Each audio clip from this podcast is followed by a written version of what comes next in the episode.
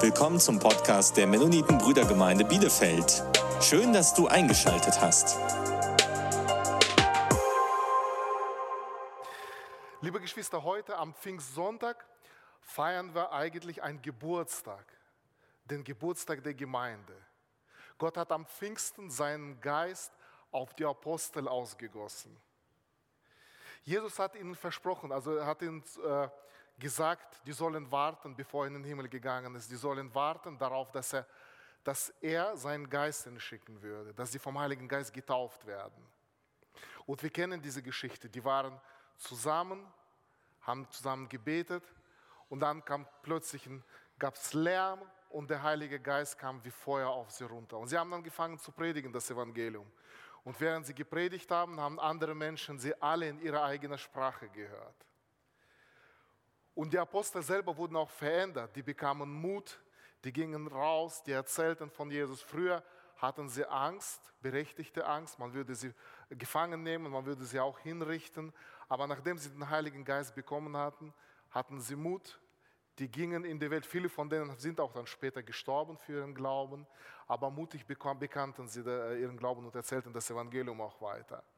Und was noch besonders war, Sie durften erleben, dass wenn sie zu den Menschen gesprochen haben, wenn sie von Jesus erzählt haben, dann haben diese Menschen auch den Heiligen Geist bekommen. Dann wurden sie auch im Herzen verändert. Dann haben sie auch die Wiedergeburt erlebt. Also Pfingsten ist Geburtstag der Gemeinde. Und deswegen gerade an Pfingsten spricht man immer von diesen zwei Themen, Heiliger Geist und die Gemeinde. Wir haben mehrere Wochen lang in der Gemeinde das Thema Heiligen Geist durchgenommen. Es geht ja noch weiter. Wir haben davon gesprochen, es wurde davon erzählt, wie der Heilige Geist wirkt, was er bei uns bewirkt, was die Gaben des Geistes sind. Genau.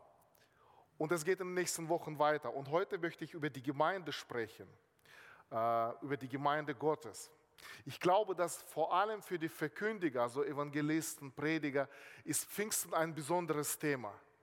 Denn wenn sie das Evangelium weitergeben, rechnen sie sehr oft oder rechnen sie ganz stark mit dem Wirken des Heiligen Geistes. Die beten dafür, dass der Heilige Geist die Menschen im Herzen berührt, dass die Menschen das Evangelium glauben, dass die überführt werden, dass die bereuen ihr Leben und Buße tun und zu Jesus kommen.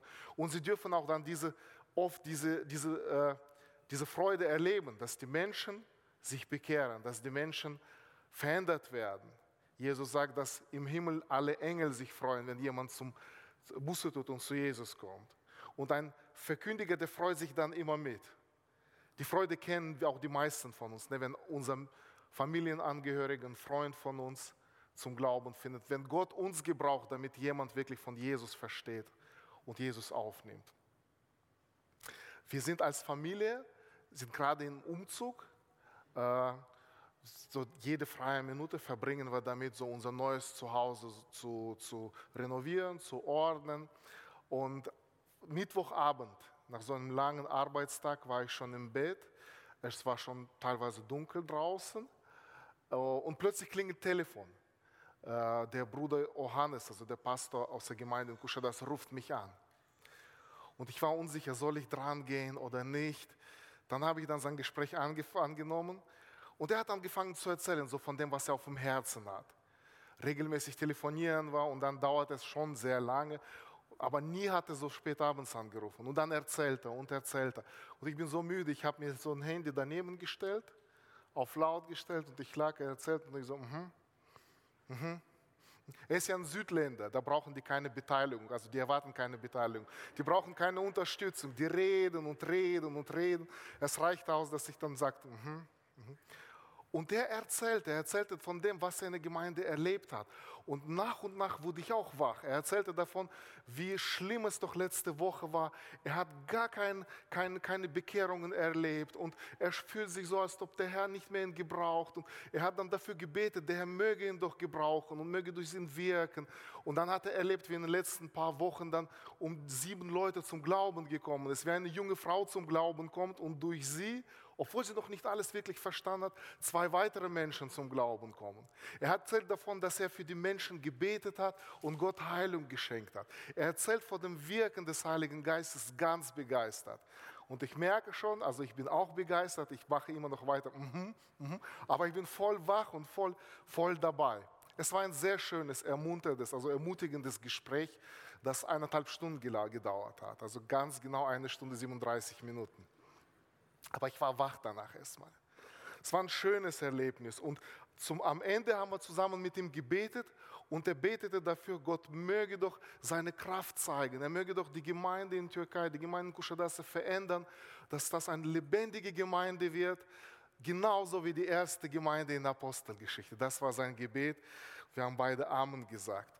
Pfingsten ist Geburtstag der Gemeinde, der Tag, an dem wir die Gemeinde feiern und Gottes Wirken feiern. Gott hat seine Gemeinde gebaut. Der größte Teil des Neuen Testaments beschreibt ja das Leben in der Gemeinde oder das Leben der Gemeinde. Und ich möchte heute einen Vers lesen oder zwei Verse lesen, die euch allen ziemlich sicher also sehr bekannt sind. Also ist nichts Neues. Ich lese bewusst aus der Hoffnung für alle, auch wenn ich meine Lutherbibel dabei habe, weil ich glaube, dann verstehen wir den Text alle so besser. Also das ist 1. Äh, Korinther 12, Verse 12 und 13. Und zwar vergleicht hier in diesem Kapitel Paulus die Gemeinde mit einem Körper, mit einem Organismus, mit einem Leib. Und er sagt, genauso wie in einem Körper alle Glieder, alle Organe zusammenhängen und einander beeinflussen und gemeinsam einen Körper bauen, so ist es auch in der Gemeinde. Und er äh, schreibt im Vers 12, so wie unser Leib aus vielen Gliedern besteht und diese Glieder einen Leib binden, so ist es auch bei Christus. Sein Leib, die Gemeinde, besteht aus vielen Gliedern und ist doch ein einziger Leib. Denn wir alle sind mit demselben Geist getauft worden und gehören dadurch zu dem einen Leib von Christus. Ganz gleich, ob wir Juden oder Griechen sind, Sklaven oder Freie, alle sind wir mit demselben Geist erfüllt worden. Am Pfingsten ist eine neue Gruppe von Menschen entstanden, ein neues Volk entstanden. Menschen, die zu Gott, zu Gottes Familie gehören, Menschen, in denen Gott lebt und wirkt. Und ich habe so ein paar Gedanken äh, zu diesen Versen, die ich einfach weitergeben möchte.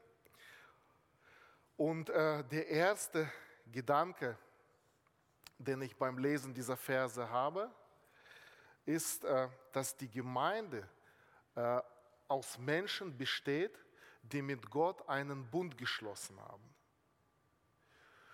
Wir betonen immer wieder, dass Gott alle Menschen liebt, dass für Gott alle Menschen wichtig sind. Jesus ist in die Welt gekommen, um alle Menschen zu erretten. Er ist gestorben für die Schuld aller Menschen, damit sie alle Zugang zu Gott haben, damit sie alle mit Gott leben, im Frieden leben können. Und das ist eine wichtige Tatsache, eine wichtige Wahrheit. Es gibt niemanden auf dieser Welt, der Gott unwichtig wäre, der nutzlos wäre, der nicht wertvoll in Gottes Augen wäre. Gott liebt jeden Menschen und möchte, dass jeder Mensch erreicht wird und dass jeder Mensch errettet wird.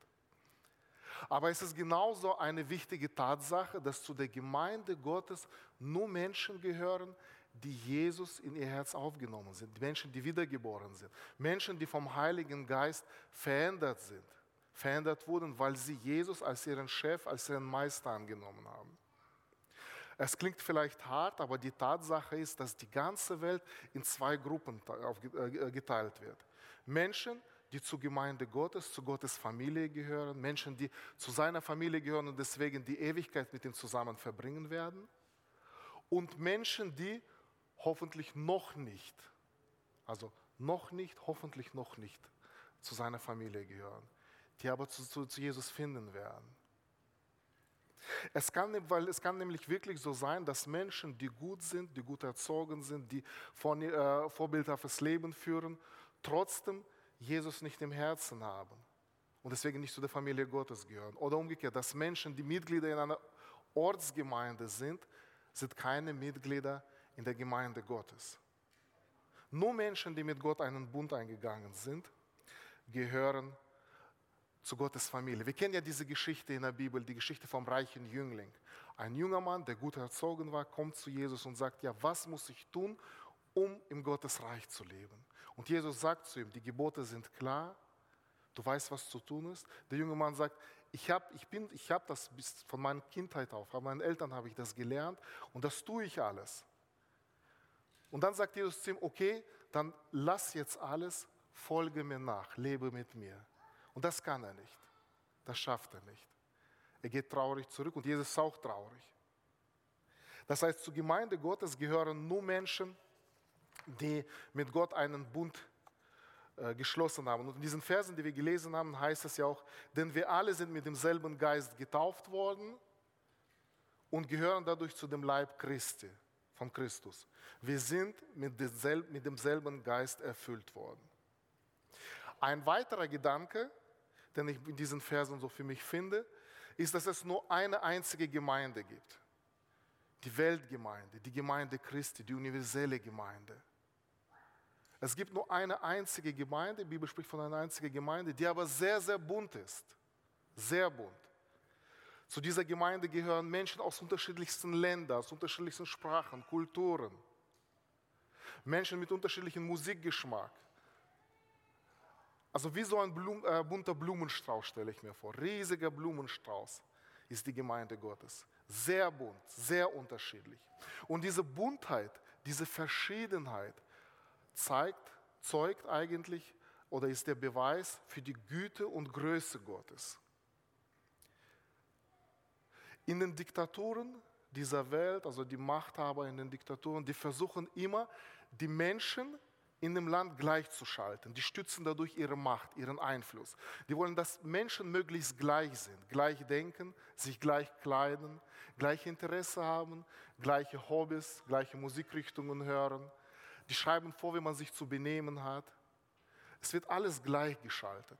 Denn sie fürchten darum, dass, dass sie dann die, nicht mehr die Macht über die Menschen haben. Deswegen wollen sie, dass möglichst alles gleich ist. Und wir kennen das aus verschiedenen Ländern. Bei Gott ist es ganz anders. Seine Welt, sein Volk ist sehr bunt. So bunt, wie man sich nur vorstellen kann. Sehr bunt. Wir waren vor etwas mehr als einem halben Jahr, war ich mit meiner Tochter in Zentralasien unterwegs. Und wir haben einige Gemeinden besucht, in Städten, in den Dörfern. Und in einigen Gemeinden, also wir, wir haben gestaunt einfach, wie schlicht die Leute sich versammeln in ganz einfachen Gebäuden. Auf dem Boden sitzen sie. Auf dem Boden wird Gottesdienst durchgeführt. Auf dem Boden wird gegessen. Also ganz schlicht. Also wenn Geschwister aus unserer Gemeinde dort wären, ich würde sagen, die sagen, bevor wir jetzt beten, lass uns die Wände wenigstens gerade machen. Also alles sehr schlicht. Aber die Botschaft, die da war, die ging durchs Herz. Also man hat gefühlt wirklich, wie der Heilige Geist wirkt wir haben zusammen äh, Bibel gelesen, gesungen. Wir haben wirklich gefühlt, gefühlt, gespürt, dass der Herr unter uns war. Und dann fliegen wir zurück und wir fliegen nach Köln und fahren dann vom Flughafen nach Hause, hier nach Bielefeld. Und ihr kennt das, wenn man in Köln, Köln Hauptbahnhof, in Zug steigt und dann weiterfährt, fährt man direkt an, der, an dem Kölner Dom vorbei. Ein ein riesiges, wunderschönes Gebäude im gotischen Stil, eine der größten Kathedralen dieser Zeit. Wunderschön. Menschen haben wirklich viel, jahrelang gearbeitet, etwas Wunderschönes aufgebaut, Gott zur Ehre. Und auch da versammelten sich und versammeln sich Menschen, die mit Gott einen Bund haben, die Gott suchen. So unterschiedlich kann die Gemeinde Gottes sein. So bunt kann die Gemeinde Gottes sein. Menschen können äußerlich total unterschiedlich sein, aber in ihrem Herzen wollen sie Gott dienen und folgen ihm nach. Die Gemeinde ist aber auch eine geistige Familie. Also ich stelle mir das immer so vor, in der Gemeinde soll die Beziehung sein wie in einer intakten, gut funktionierenden Familie. In einer Familie, wo die Eltern sich um die Kinder äh, kümmern, Kinder sich um die Eltern kümmern, wo man einander liebt, einander unterstützt, einander hilft mit den Schwierigkeiten fertig zu werden, mit den Herausforderungen fertig zu werden, wo man einander ermutigt, unterstützt. Wir haben in der Türkei eine Familie erlebt, die für uns zum großen Vorbild wurden. Die, das ist eine Familie, Missionare in der zweiten Generation. Die sind geboren, also sind Amerikaner, aber die sind geboren irgendwo in Afrika, in verschiedenen Stellen. Die Eltern waren Missionare da. Die sind in Afrika aufgewachsen. Die haben dann irgendwo einander kennengelernt, haben geheiratet. Und dann sind sie mit ihren kleinen Kindern umgezogen. Zunächst in der Türkei, haben dort gedient. Dann weiter, als sie ausgewiesen wurden aus der Türkei, weiter dann nach Irak, Jordanien. Jetzt sind die in Jordanien, dienen. Und überall strahlen sie Freude aus.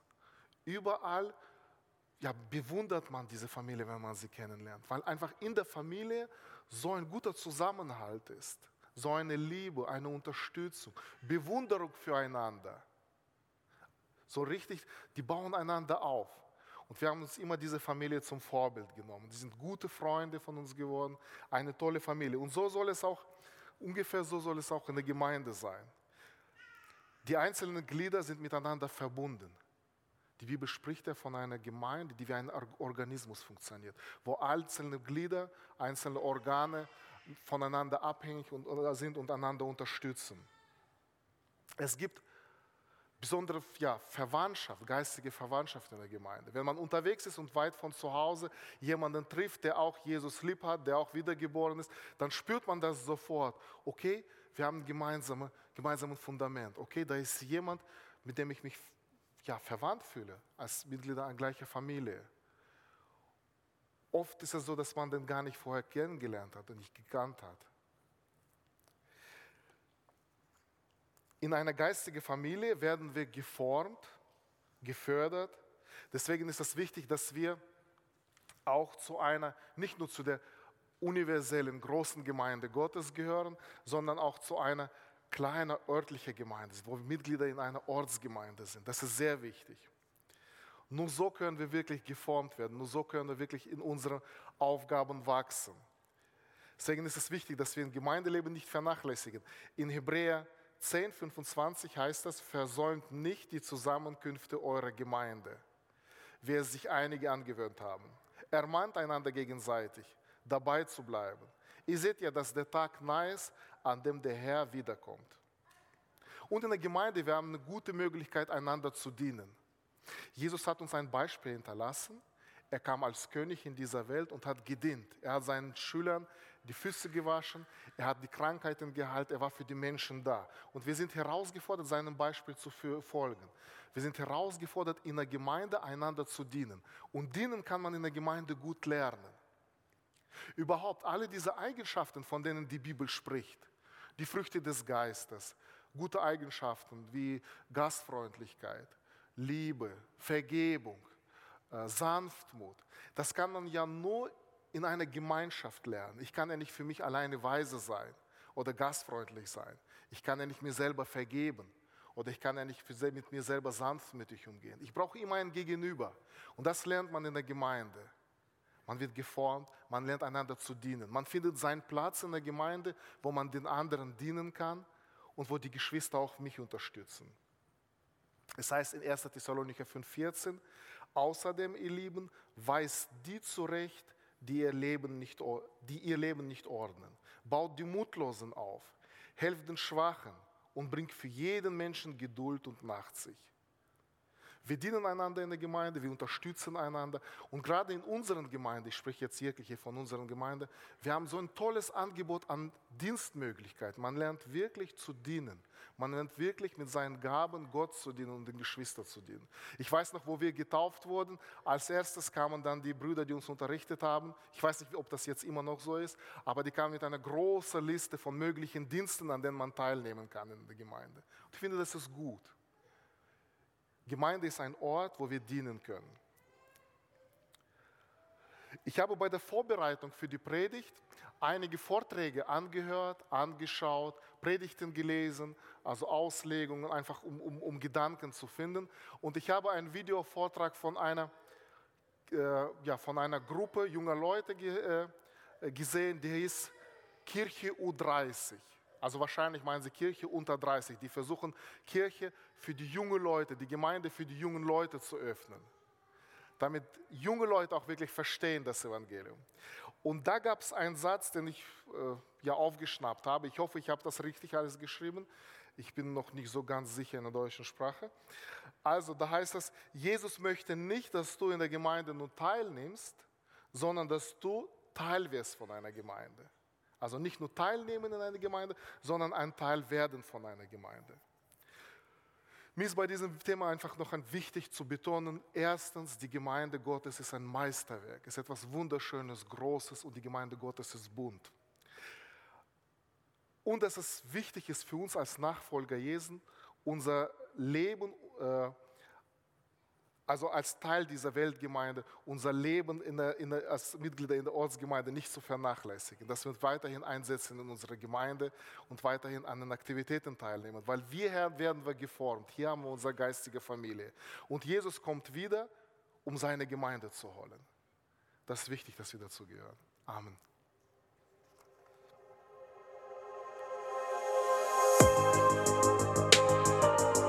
Du willst weitere Predigten hören? Dann besuch uns auf unserer Webseite www.mb-bielefeld.de. Du kannst uns auch am Sonntag besuchen, wenn wir unseren Livestream-Gottesdienst haben. Oder am besten, du kommst einfach in Bielefeld vorbei.